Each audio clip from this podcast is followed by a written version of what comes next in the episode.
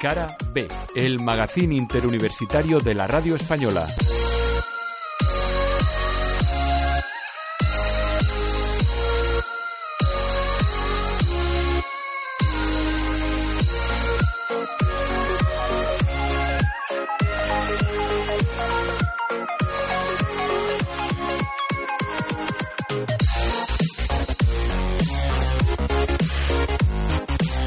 La aventura continúa. Carabe afronta su segundo programa, el segundo capítulo de esta historia de radio y de universitarios. El programa que se hace desde tres emisoras al mismo tiempo y les lleva lo más destacado de esta semana a las tres. Una forma universitaria de hacer radio y de hacer sus contenidos. Radio UMH de la Universidad Miguel Hernández de Elche. Onda Campus de la Universidad de Extremadura en Badajoz e Inforradio, desde donde les comenzamos a hablar esta semana, desde la Universidad Complutense de Madrid. Saludos de las tres, mi nombre es Guiller Verdín, muy buenas tardes.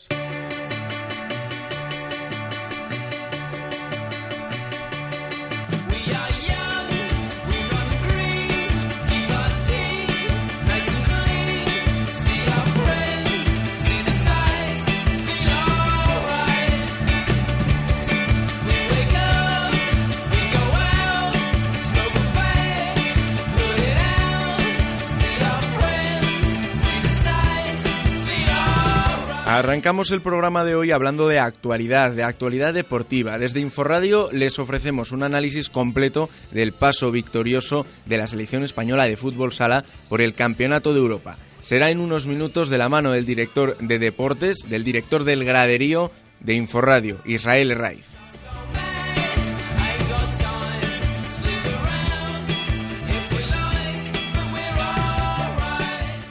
De cómo el papel, periodísticamente hablando, no ha muerto aún y de muchas otras cosas más han hablado en el programa Rec Radio de la UMH con un profesional todoterreno, Javi Gómez, director de la revista Papel y subdirector del diario El Mundo. Nos lo contará Jesús Fernández Montejano.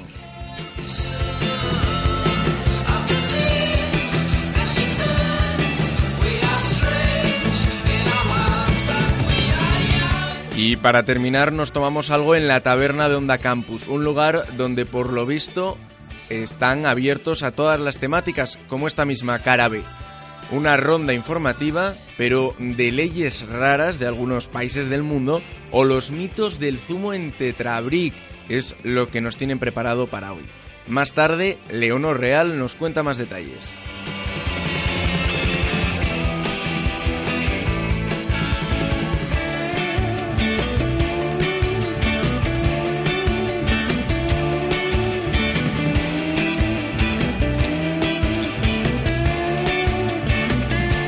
Y ahora den la vuelta a sus cintas de cassette para que comience a sonar Cara B.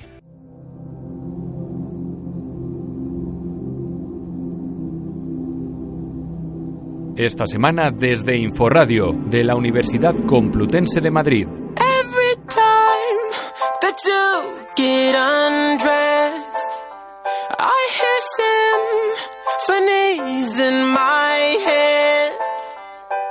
I wrote this song just looking at you. Oh, oh. yeah, the drums they swing low. And the trumpets they go.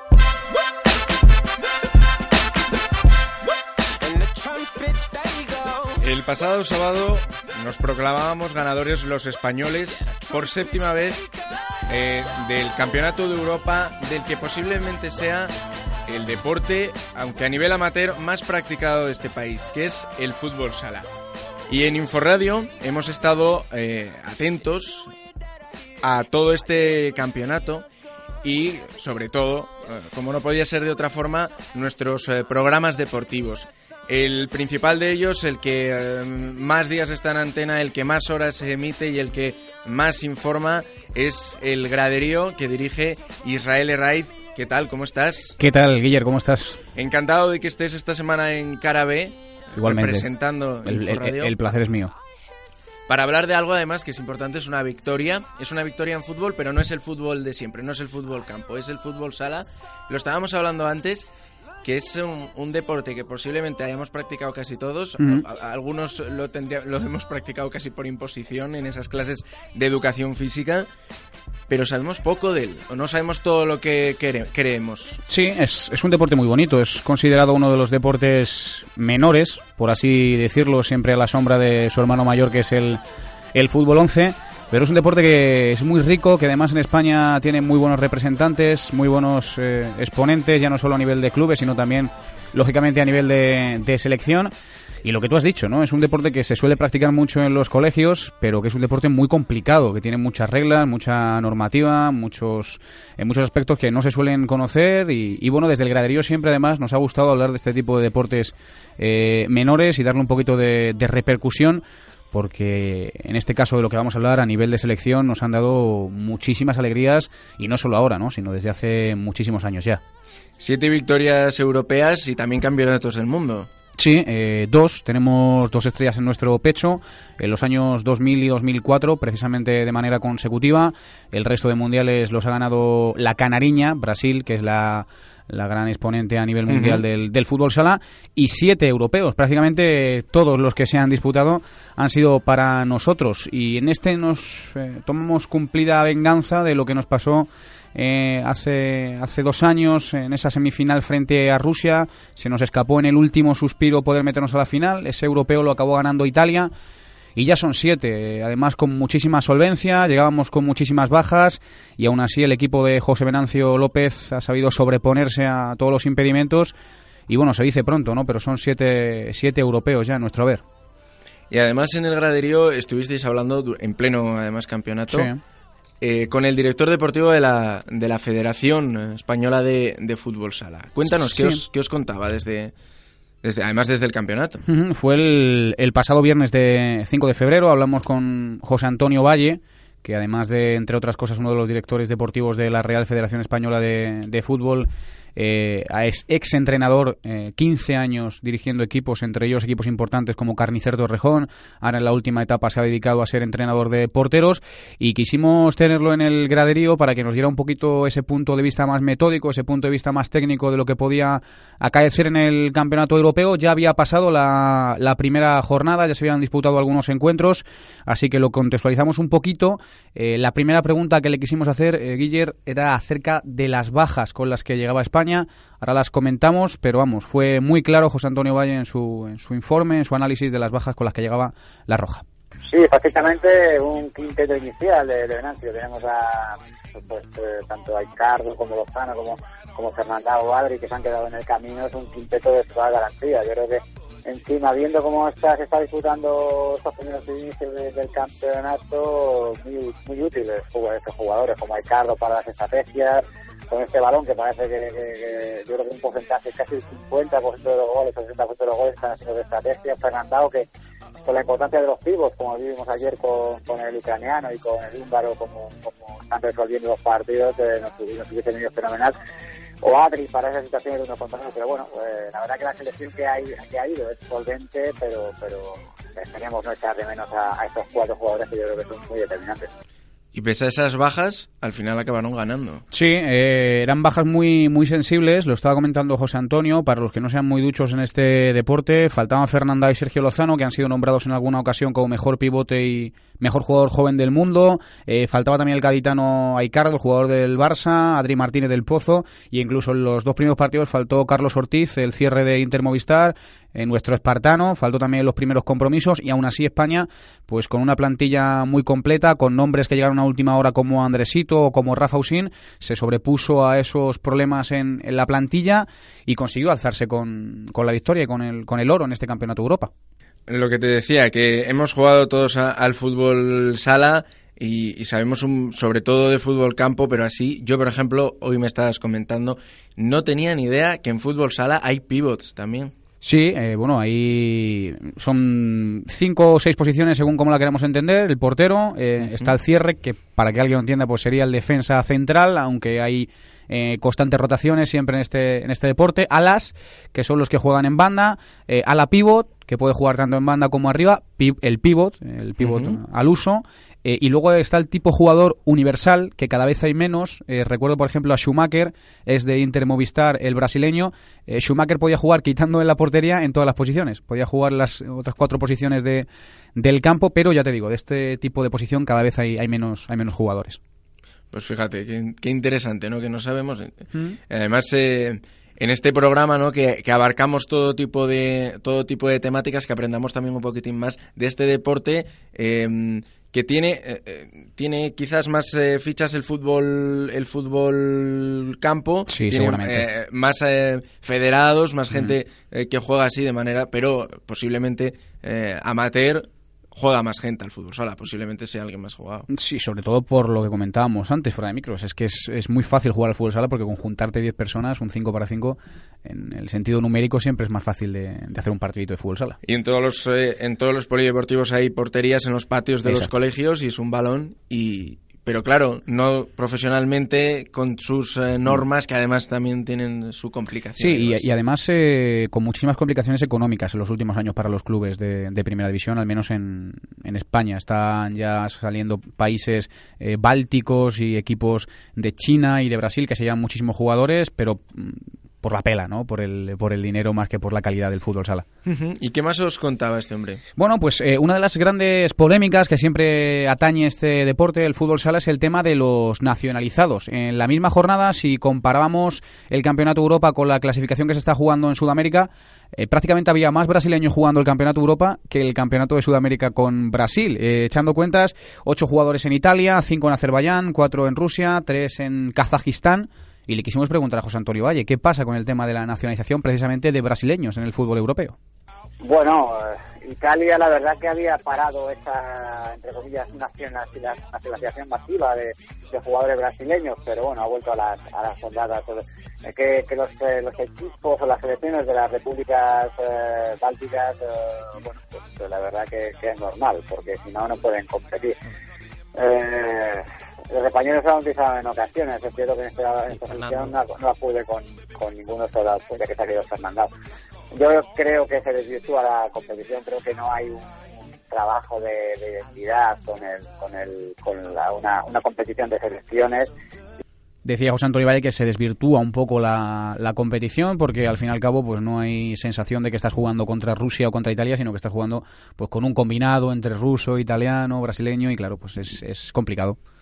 Eh, bueno, otra cuestión, eh, más que polémica, eh, novedosa en este europeo, era la del portero jugador. el afán que tienen algunas selecciones de utilizar este método mm, casi más como obligación que como recurso. Es decir, en el fútbol sala existe el portero jugador, pero no es el mismo portero jugador que en el balonmano, que suele ser suele utilizarse, por ejemplo, cuando hay una inferioridad para intentar atacar 6 para 6. En este caso, en el fútbol sala, tú puedes poner al portero jugador siempre que quieras y en este campeonato ha habido selecciones como Azerbaiyán o como Kazajistán que lo han utilizado prácticamente de inicio. Es decir, no como recurso cuando estás debajo en el marcador por una renta de a lo mejor dos goles para intentar atacar en superioridad 5 para 4 en cancha, sino que lo han utilizado como recurso desde el primer momento. Eh, sobre todo en el caso más sangrante, la Kazajistán de Cacao, entrenada por Cacao, que es un jugador que ya jugó en España, con su portero, con Higuita. Y claro, pues no queríamos dejar pasar la oportunidad de preguntárselo precisamente a un entrenador de porteros, como José Antonio Valle. Sí, lo que sucede es que los tiros eh, no se tienen que ir hacia los entrenadores, que al fin y al cabo aplican las normas que, les ponen delante y buscan su, rendimiento deportivo. Yo creo que hay que hay que aspirar, hay que mirar hacia, los que hacen esas, esas normas. Eh, bueno, yo creo que en este europeo, pues muchas cosas se parecen al fútbol, empezando por este balón que, que, prácticamente es más parecido al de al, a la liga de fútbol que, al de fútbol sala y, siguiendo por esas normas que yo creo que, que lastran este deporte. Es cierto que selecciones como Azerbaiyán o algunas de estas, eh, pues se utilizan el propio jugador eh, como, como vamos, del minuto, del minuto uno, con, como vimos con Niguita el otro día y eso puede generar una desventaja del equipo contrario que solo lo haga como recurso, por ejemplo. ¿Qué problemática puedes tener? Bueno, más que desventaja es que si tú utilizas ya el portero jugador desde el inicio del partido, cualquier robo de balón en tres cuartos de tu ataque, eh, los jugadores tienen muchísima calidad y te, y te pueden meter de su área el, gol eh, lanzando. Ya hemos visto un par de goles de Pola y de Ribillos, en este caso para España contra portero jugador. Pero bueno, Kazajistán lo utiliza prácticamente como, como un recurso para jugar 5 para 4 en, en cancha, aparte del portero. Eh, y Paco Sedano, nuestro guardameta, el guardameta mostoleño, ya lo dijo justo en esas semifinales que nos enfrentaban a Kazajistán. Es legal, no es ilegal, o sea, se puede hacer, es lícito, pero el espectáculo pierde. Porque claro, si estás atacando 5 para 4, eh, cuando robas un balón es muy complicado a lo mejor cogerles en la contra y bueno, al, fin y al cabo el espectáculo pierde. Nosotros, gracias a Dios, pues nos libramos ya que la semis Higuita estaba sancionado por doble amarilla y por tanto no jugó ante nosotros y Cacao no utilizó ese recurso. No estuvo sancionado Higuita en el primer partido frente a Rusia. Rusia que fue nuestra, nuestro rival en la final y que, bueno, pues ese partido lo ganó 2-1 en el inicio del europeo y ya José Antonio Valle no lo decía, eh, era una de las grandes favoritas para llevarse el cetro europeo y el oro en este campeonato. Rusia creo que es la, la, firme, firme candidata a, disputar el título a la selección española. Yo la veo muy solvente el otro día en el primer partido de la competición, a pesar de, que bueno de que se le pusieron las, las cosas complicadas eh, con ese con ese 2-1, pero, pero aguantó aguantó prácticamente el tirón de Kazajistán durante toda la segunda parte. Pero bueno, al final, en esa final se vio la clara superioridad de, del equipo español. Sí, 7-3 eh, acabó esa final. Sí que también es cierto que nosotros llegábamos con muchas bajas, pero tenemos un amplio abanico de jugadores donde elegir. Ellos, eh, aparte de Rómulo y de Robinho, tienen a otro jugador muy importante en la zona del, del pivot, que es eh, Eder Lima, y no estuvo presente en este, en este campeonato. Y bueno, pues vimos ahí una Rusia un poco descafeinada, Mm, donde poco más pudo hacer el combinado de Sergei Skorovic en, en la final frente frente a nosotros, que éramos yo creo los grandes favoritos a pesar de, de, las bajas. Otra selección que también venía con grandes ilusiones puestas en este campeonato, nuestro país hermano, Portugal. Eh, había sensación de que Portugal se movía solo en torno a un par de jugadores, pues esto nos comentaba nuestro entrevistado. Para mí Portugal, no sé, vamos a ver si en el cruce qué sucede, pero pero creo que un equipo que depende solo de, la, de dos jugadores como Ricardinho, Catian, pues no sé, no, creo que ayer se vio que, pues no tuvo mucho, mucho, mucho que hacer antes ante Eslovenia porque no le puso ninguna resistencia y a base de estrategias y un poquito magia de Ricardinho pues llegó el partido. Pero cuando se enfrente a equipos como, como Rusia, Ucrania o en el cruce pueda tener eh, a España, bueno, creo que, que, va a ser más complicado.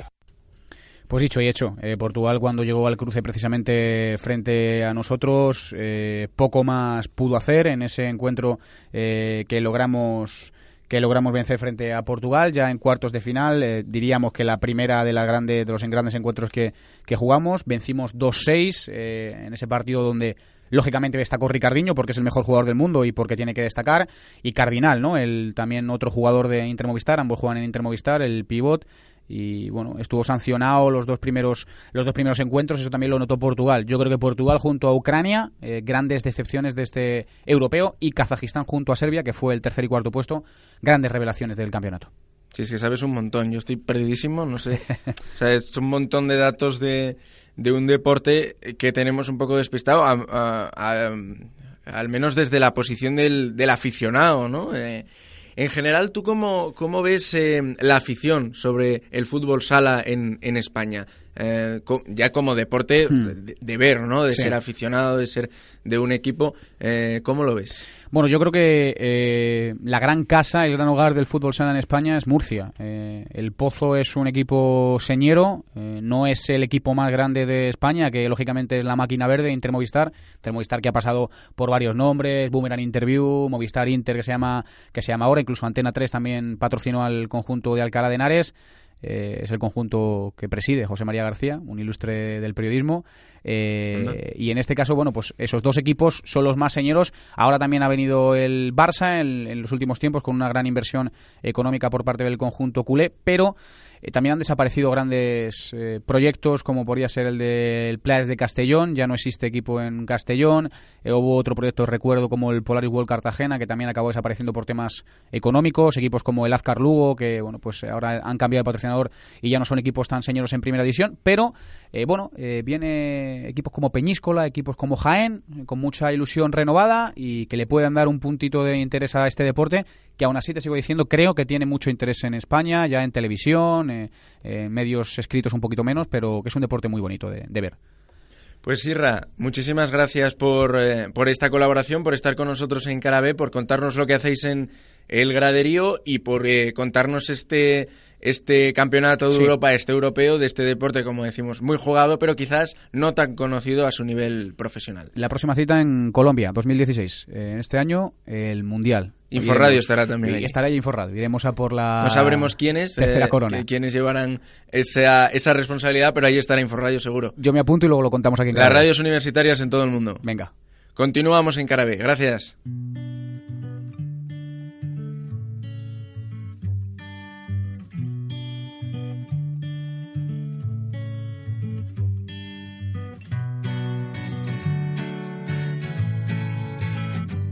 Esta semana desde Radio UMH de la Universidad Miguel Hernández de Elche.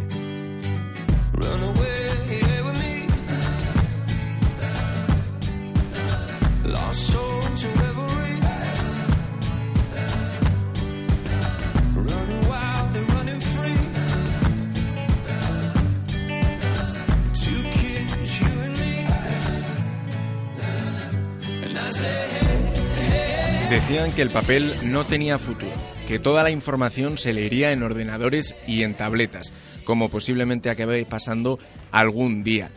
Pero de momento el formato tradicional tiene vida y si no, miren el riesgo de sacar una revista y llamarla precisamente papel.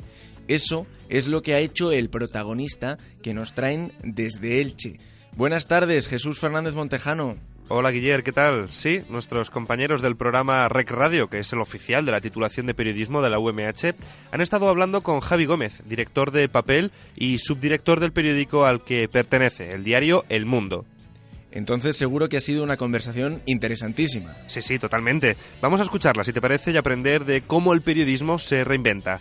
Cristina Ortega entrevista a Javi Gómez en Rec Radio. Comenzó su carrera periodística en el diario El Mundo y un año después trabajó como corresponsal de Europa Press y el diario La Razón en Francia.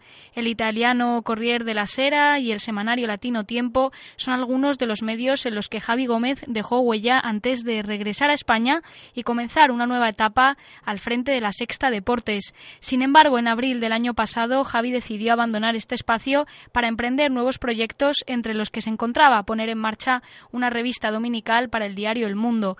Así nacía el pasado septiembre Papel, aparentemente seria, pero que esconde un lado desenfadado, solo la puesta en escena ya fue rompedora. La revista prescindía de la habitual división por secciones y se dividía en tres áreas conceptuales. Mañana que busca explicar el mundo, siempre narrar el mundo y ahora disfrutar el mundo. El objetivo, según su director, alejarse de la habitual mirada del columnismo político. Hoy charlamos con el director de papel, con el periodista Javi Gómez. Buenos días. ¿Qué tal? Muy buenos días. Por cierto, también íntimo amigo del meteorólogo, el director de la sexta columna del que, del que hablabais y con no pocas anécdotas de confusión entre los dos, teniendo en cuenta que tenemos la misma edad, nos llamamos igual eh, nos parecemos, los dos llevamos barba y bueno, ya era una fiesta saber para quién eran las cartas, si para él o para mí cuando trabajábamos en la sexta. Sí, contabas el otro día que has recibido anónimos, que has recibido ramos de flores y que no eran para ti, que eran para tu compañero. Eh, no, me ha pasado de todo. El otro día anunciaron una tertulia suya presentando su libro con mi currículum y mi foto en un diario, en un diario local, o sea que eso promete, ¿eh? que no ha terminado y que cada vez va más. Vamos a ver cuál es la siguiente. Al menos vosotros sabéis a quién estáis entrevistando. Sí, sí, sí. Nosotros de momento lo tenemos claro y no descartamos en un futuro también entrevistar al otro Javi Gómez. Yo os paso el móvil y lo hará encantado. que también es columnista de papel, por cierto. bueno, pues decías, Javi, eh, en tu perfil de Twitter que con la puesta en marcha de papel cumplías uno de tus sueños profesionales. Cuéntanos un poco cómo surge la idea de crear esta revista. Pues, pues no me surge a mí, eh, decirlo, y tengo que ser sincero, fue el mundo después de... Es mi tercer paso, yo ya he estado dos veces, o sea que me conocen bien, he estado en muchas secciones, hemos seguido manteniendo la amistad con la gente del periódico y me llamaron ellos, me llamó Casimiro García Vadillo, eh, no David Jiménez, es decir, el anterior director, me propusieron dirigir el Dominical y lo primero que yo dije es que no, que a mí eso me parecía como volver a 1990. Y, y me dijeron, vaya, pues qué lástima, ¿no? Pero me quedé pensando y ellos me propusieron un tipo de revista y yo les dije, mira, vamos a hacer una cosa. yo creo que fichar al final gente, pues bueno, puede tener su sentido, pero tiene más, más lógica fichar un proyecto. Entonces, ve de que yo venga a hacer un tipo de revista que vosotros queréis, dejadme que os proponga una revista. Y si os gusta, no solo sabéis que me estáis fichando a mí, sino una revista muy concreta, un proyecto. Y ya me fui animando, me fui animando, me fui animando, dediqué la Semana Santa a preparar la anterior, a preparar el proyecto y les encantó y pues aquí estoy. Al final tardamos poco en concretarlo, yo estaba súper feliz en la sexta, súper feliz, pero bueno, pero es una de esas cosas que te pasan una vez en la vida, más con el declive del periodismo impreso, que uno nunca sabe si va a poder dirigir una revista o no. Y, no sé, yo creo que toda mi experiencia me, me podía servir para poner en marcha cosas del futuro, del periodismo audiovisual y, y digital, me podía permitir poner en marcha cosas del presente e, e incluso un punto de la mirada del pasado, si me permites, en el mejor sentido de, del periodismo de, de largo alcance, de poder dedicarle 12 páginas a un personaje que parece que se nos había olvidado. O sea que, bueno, muy contento, presenté el proyecto y les gustó. La verdad es que oyéndote parece como que fue un tren que no se puede dejar escapar, ¿no? Más o menos, porque yo no tenía ni idea. De hecho, eh, recuerdo que me llaman por teléfono, yo, eh, mi hija vive en Francia y voy mucho, claro. Entonces estaba allí, ¿no? Eh, querría verte Casimiro García Vadillo. Y yo dije, ah, pues eh, no puedo, estoy en Francia, era un viernes. Bueno, ¿y mañana por la mañana? Bueno, pues no puedo, sigo en Francia. ¿Y el lunes por la mañana? Bueno, pues estoy volviendo de Francia, tanto urge. por favor, ah, bueno, pues el martes. Digo, venga, mira, el martes ya he vuelto de Francia. O sea que sí, una cosa así bastante rápida y me dijeron, mira, necesitamos que nos des una respuesta pronto. Así que me di esa semana, presenté el proyecto y, y dije, lo comenté con la gente de la sexta, me ofrecieron varias cosas para quedarme y luego nos miramos a la cara y recuerdo que un jefazo de la sexta me dijo, joder, la verdad es que te estoy ofreciendo cosas, pero si a mí me ofrecieran ese caramelo yo también lo aceptaría. Digo, pues mira, lo hago, vemos qué tal y bueno, pues si no funciona ya un día me volveré y si funciona, pues felices todos. O sea que fue una cosa muy amistosa y muy fácil para lo que suele ser cambiar de empresa, que para algunos es como cambiar de equipo de fútbol y que va, pues todo mucho más fácil. Decías en una entrevista eh, que leía el otro día que el primer día de un periodista en un país extranjero no suele ser fácil, ¿no? Me gustaba la frase que decías de que es como estar invitado a una fiesta incómoda en la que no te enteras de nada. ¿Recuerdas cómo fue para ti el primer día en el que lanza- lanzasteis papel al mercado? El primer día, el día que salió, joder, claro que lo recuerdo, imagínate la que se montó con la entrevista de con la entrevista de Iker Casillas. Sí, así es. muy especial, saber una revista que has creado tú, con una idea tuya, eh, con un personaje tan importante como Iker, con una portada tan especial como aquella. Fue un orgullo de esos tontos. Fíjate, yo no soy muy, no sé cómo decirlo, muy sentimental, muy bizcochón para estas cosas. Eh, a mí me gusta el presente, tengo un trabajo, luego tengo otro y no soy nada nostálgico. Pero fue uno de esos dos, tres momentos de tu carrera que dices, no me he equivocado. Sea, tenía que vivir esto. Es una cosa especial y me voy a acordar siempre. Es un orgullo tonto, ¿no? Supongo que como quien ve, perdóname la metáfora por lo simplona que es, pero como, quien ve a un hijo y dices, bueno, de esto no me, no me olvido, ¿no? Bueno, pues uno de mis pocos hijos periodísticos y la verdad es que mucho orgullo. Lo cierto es que Papel posee un diseño innovador, un formato rompedor, como comentábamos antes, y además cuenta con firmas eh, del calibre de, de Ana Pastor, Gerard Piqué, Pedro Simón, de los veteranos del mundo. Todo esto atrae al lector, pero meses después de su lanzamiento al mercado, ¿podemos decir que Papel funciona? Hombre, claro que papel funciona. Mira, lo que pasa es que a mí me gustaría diferenciar lo cuantitativo de lo cualitativo aquí, ¿no? Porque por cuantitativo es muy difícil. Al final es muy raro que en un kiosco tengas a más gente de la que tenías hace seis meses, o hace un año, o hace dos. Por una cuestión propia del mercado, porque cada vez quedan me- menos kioscos, porque tenemos que adaptarnos a otro nuevo tiempo. Entonces, sabiendo eso, luego está lo cualitativo. Y yo, si a mí me dicen que en cuatro meses iba a sentar una marca, que es lo más difícil de todo, porque eso es lo más complicado, que tú digas papel y la gente sepa lo que es, y que no solo sepa que es un semanario, sino que es de tal manera, y que hace las entrevistas así, que tiene este tipo de fotos y que es diferente a los demás, y que al mismo tiempo sepan que es del mundo pero que tiene una personalidad propia, eso, honestamente, ahora mismo es lo más complicado en el mercado. Pero es lo más complicado para los periódicos, no sé, y para un detergente, y para un restaurante. O sea, que te conozcan, que te reconozcan y que te identifiquen. Solo con eso, que yo me daba seis meses, un año de plazo y lo hemos conseguido con tres meses, es brutal. Si a mí me dicen eso, en serio, eh, apago y digo, venga ya. O sea, esto es el otro Javi Gómez, os estáis riendo de mí y esto no puede ser verdad. Y lo hemos conseguido. Y, y yo creo que eso es un éxito hoy en día.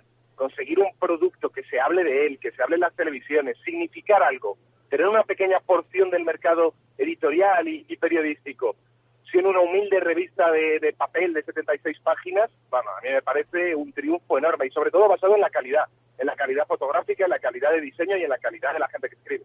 Lo cierto es que la verdad es que es muy importante el sentar una marca como tú decías. Eh, te preguntaba esto porque ayer eh, leyendo el medio PR Noticias eh, hablaba un poco de todos los cambios que está llevando a cabo el mundo. Uno de esos cambios podemos decir que ha sido la apuesta firme por papel desde el pasado mes de septiembre. Este medio contaba que el mundo está sumergido en una serie de cambios y que y que no que está como dando palos de ciego en diferentes direcciones sin un proyecto concreto ni una línea común. Aquí estoy leyendo textualmente.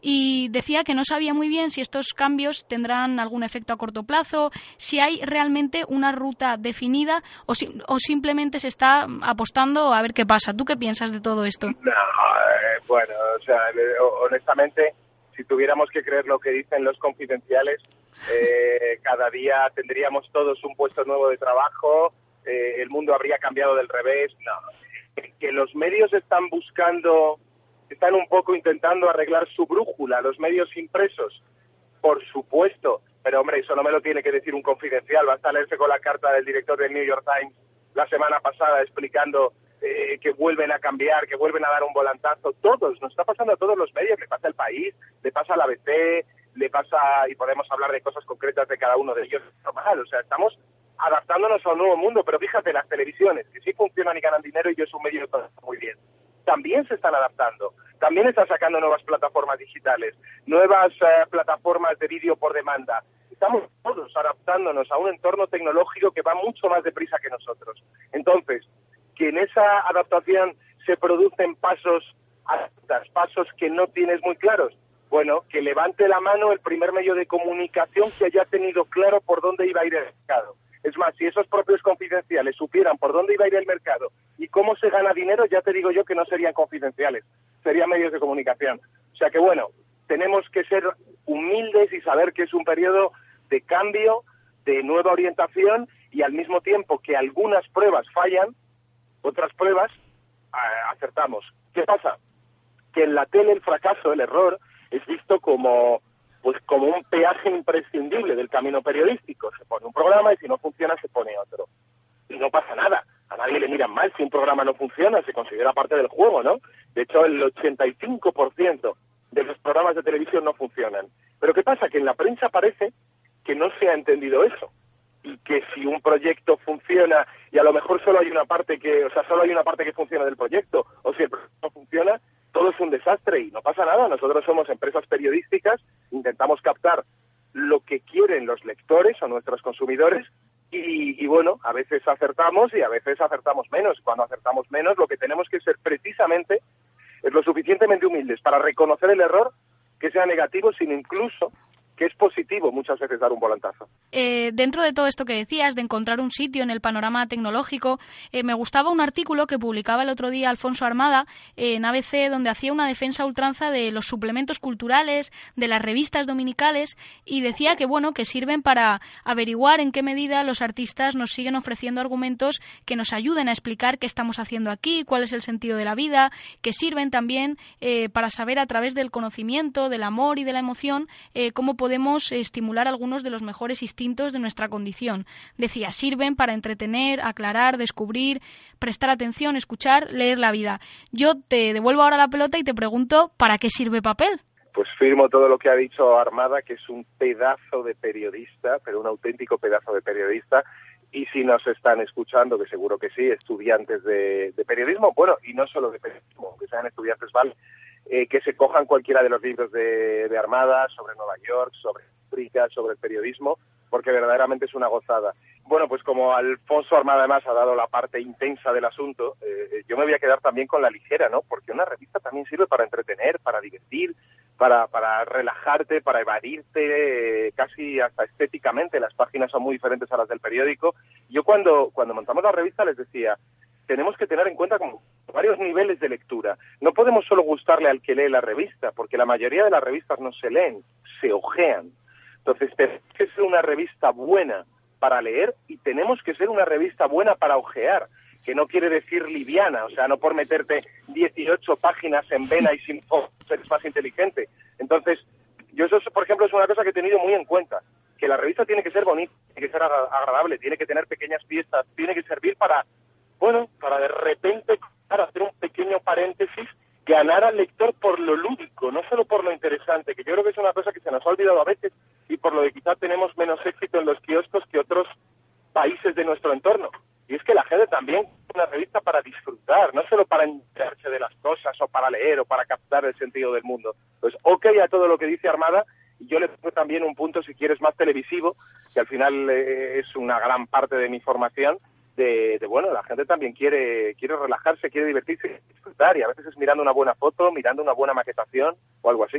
La verdad es que decías que has ido cogiendo eh, mucho de todo, de toda la gente a la que te has encontrado, y lo cierto es que has estado eh, en muchos medios, en muchos países, y bueno, a la misma vez que presentabas informativos de deportes en televisión, hacías entrevistas políticas en Jotdown, y siempre has dicho que una cosa no te impedía hacer la otra, que al final tu oficio era contar historias, pero aquí estamos en una, en una radio universitaria, por aquí pasan muchos estudiantes y siempre cuentan lo mismo, ¿no? Que los profesores de periodismo durante la carrera aconsejan a los estudiantes especializarse en un tema en concreto o en un medio en particular y creen que, ser experto en algo es la única manera hoy en día de poder trabajar de periodista. No sé tú qué opinas al respecto. Pues respetando muchísimo la opinión de todos esos profesores, eh, me parece que no tienen ni puñetera idea de cómo funciona el mercado periodístico.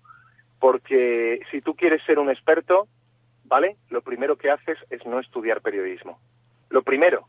O sea, si yo quiero ser un experto en, eh, en mira, por ejemplo, para los meteorólogos, antes que hablábamos, una cosa tan curiosa como esa, nadie dice, yo de mayor quiero ser meteorólogo. pues, eh, pues, pues puedes tener buenos periodistas que saben contártelo, como por ejemplo fue Javi Gómez, pero era bueno porque era un buen periodista. Entonces, yo respeto muchísimo esa opinión, evidentemente hay gente que ha encontrado trabajo así y que disfruta más así. Yo mm, no comparto esa mirada del periodismo en absoluto. Yo creo que si sabes contar una historia, sabes contarla de enfrente. Otra cosa es que te tengas que preparar para hacerlo. Eso te iba a decir y con, con esto terminamos ya, que has estado en tantos medios, pero has dicho que en la escritura te sientes un poco como más cómodo, como en tu hábitat natural, ¿no? Sí, en cierto modo sí, pero, pero a mí la tele me hace sentir muy cómodo. Quizás si fuera cómodo, si he dicho eso, lo cambio. Porque cómodo, cómodo me hace sentir la tele exactamente igual. Pero la escritura me da una pequeña satisfacción que, que mucha gente habla así de la radio. Eh, como que les da un plus de cercanía. A mí la radio, no sé, me gusta, pero no me la ha dado nunca. Me lo da la escritura, por encima de la televisión y por encima de todo.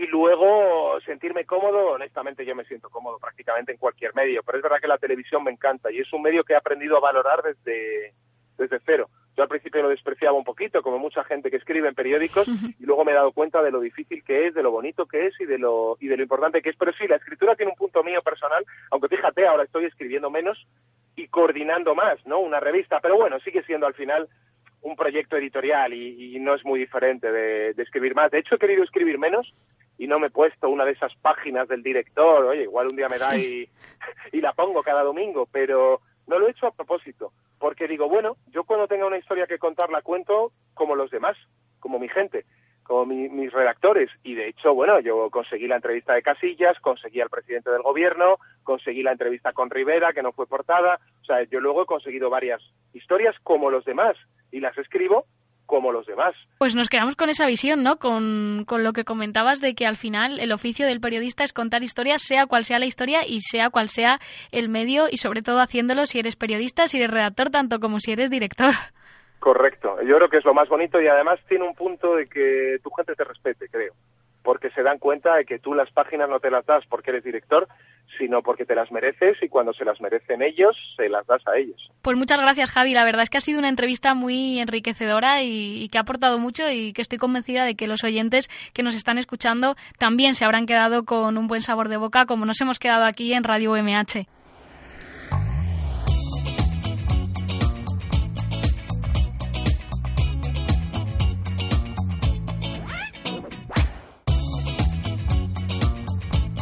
Esta semana desde Onda Campus de la Universidad de Extremadura en Badajoz.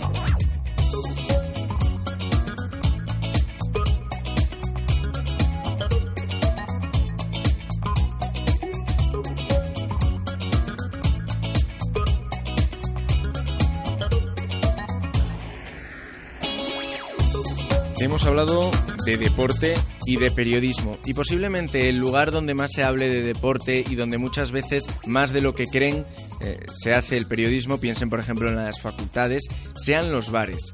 En los cafés, por ejemplo, los decimonónicos escribieron las grandes obras y conspiraron para cambiar la historia.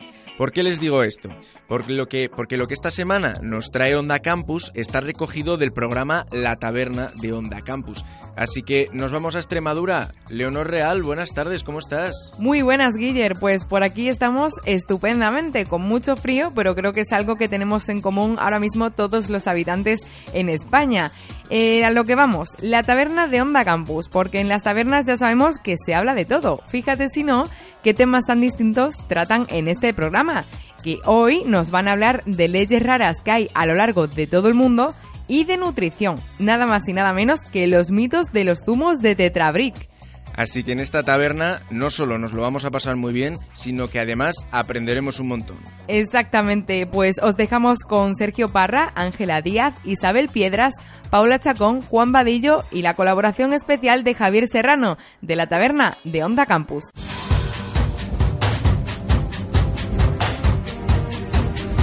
Hoy os invitamos a una ronda de leyes raras por el mundo.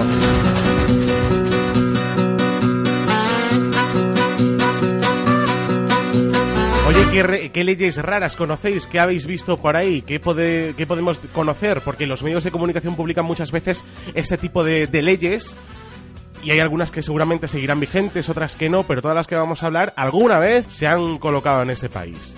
Paula, cuéntame. No sé.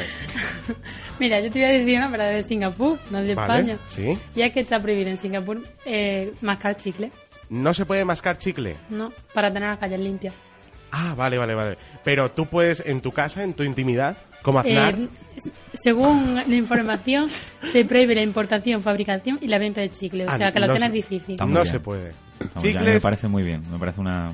Muy bien. Luego Vale. la gente los pega debajo, se puede hacer muchos con los chicles. Y lo- con los de fresa también, Juan. Los chicles de fresa es un tema que del que no quiero hablar. Por eso, es muy complicado. Juan, cuéntame otra. Eh, en Kentucky es ilegal llevar armas ocultas, hasta ahí vamos bien, Vale. que cedan de los dos metros de largo.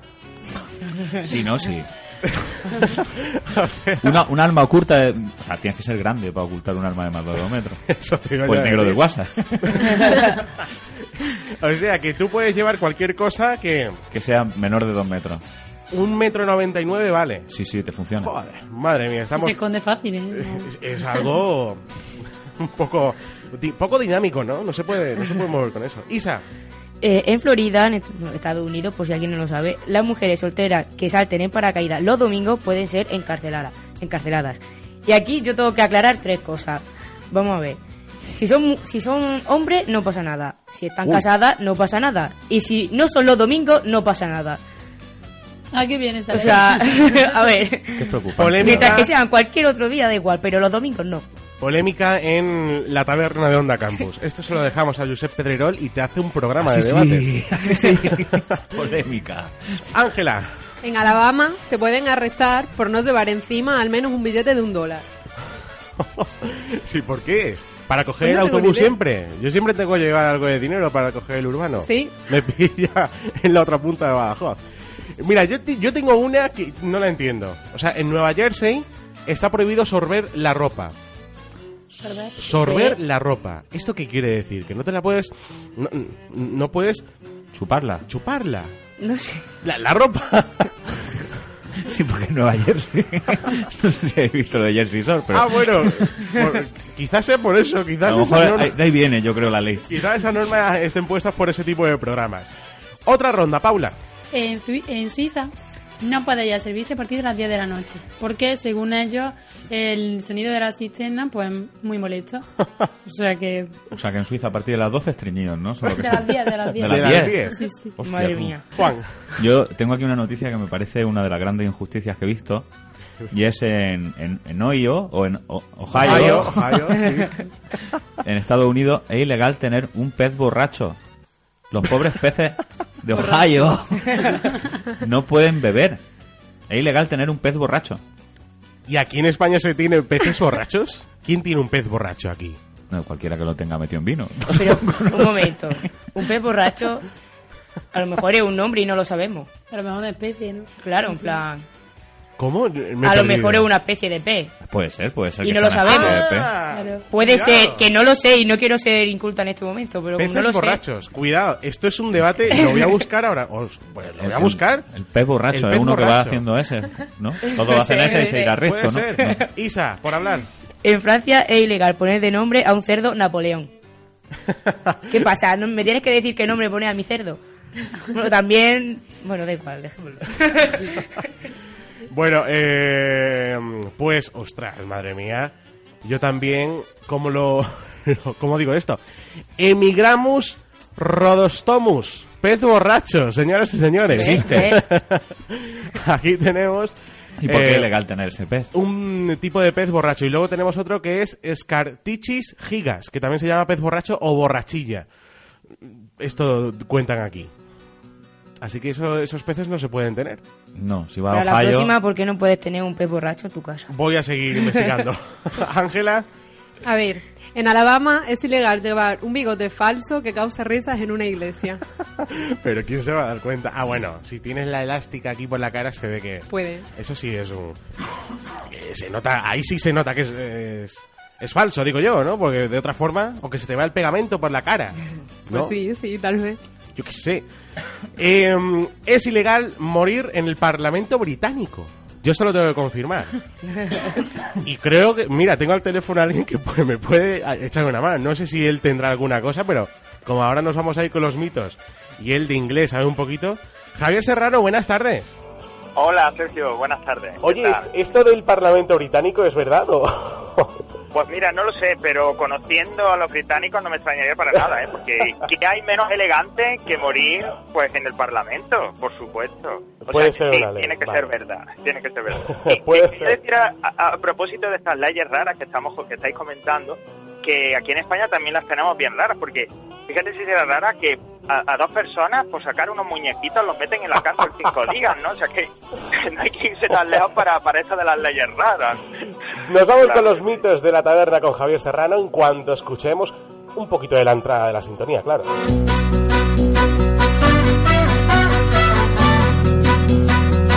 Vamos a indagar en los mitos de los alimentos en Onda Campus.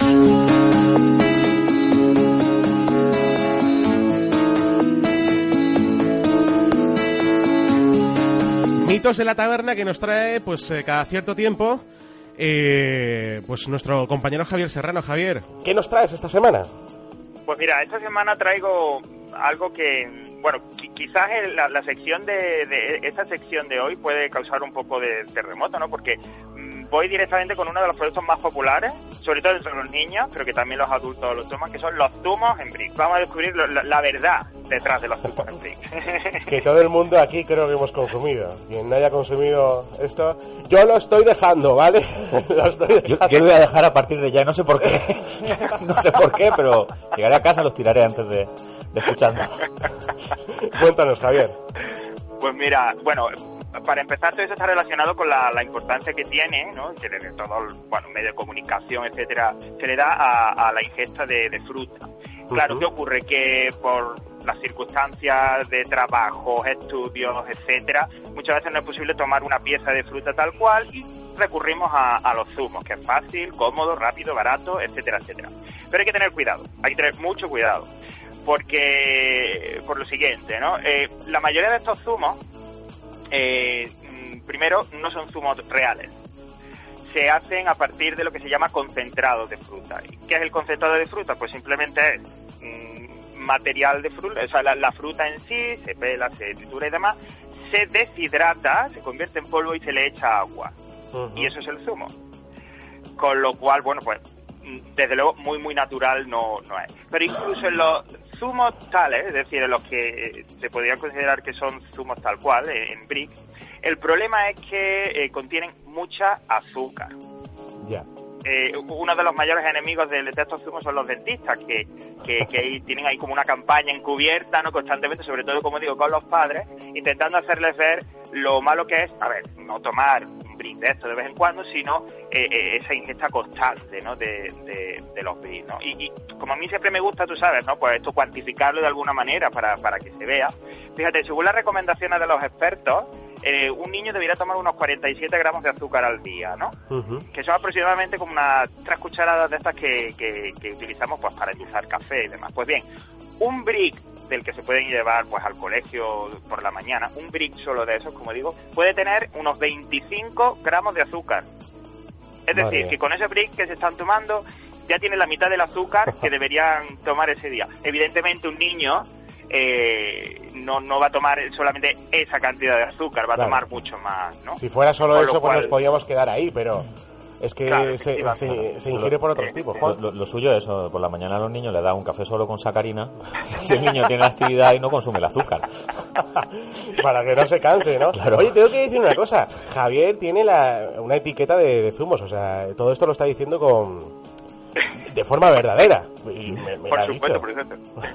Por supuesto, está todo corroborado. ¿eh? También quería recordar, como ya hacía algún tiempo que no, no, no nos escuchábamos, que todo esto que yo digo, esta información, no es nada, es decir, no, no, no soy un experto, no he recurrido a, a fuentes muy, digamos, tal, sino que es información disponible que cualquiera con un mínimo de, de, de- de atención puede, puede obtener, ¿no? Eh, eh, pero no solo eso es lo, es lo único malo, los zumos en brillo. Yo ya digo, lo siento mucho, pero, pero hay que decirlo, ¿no?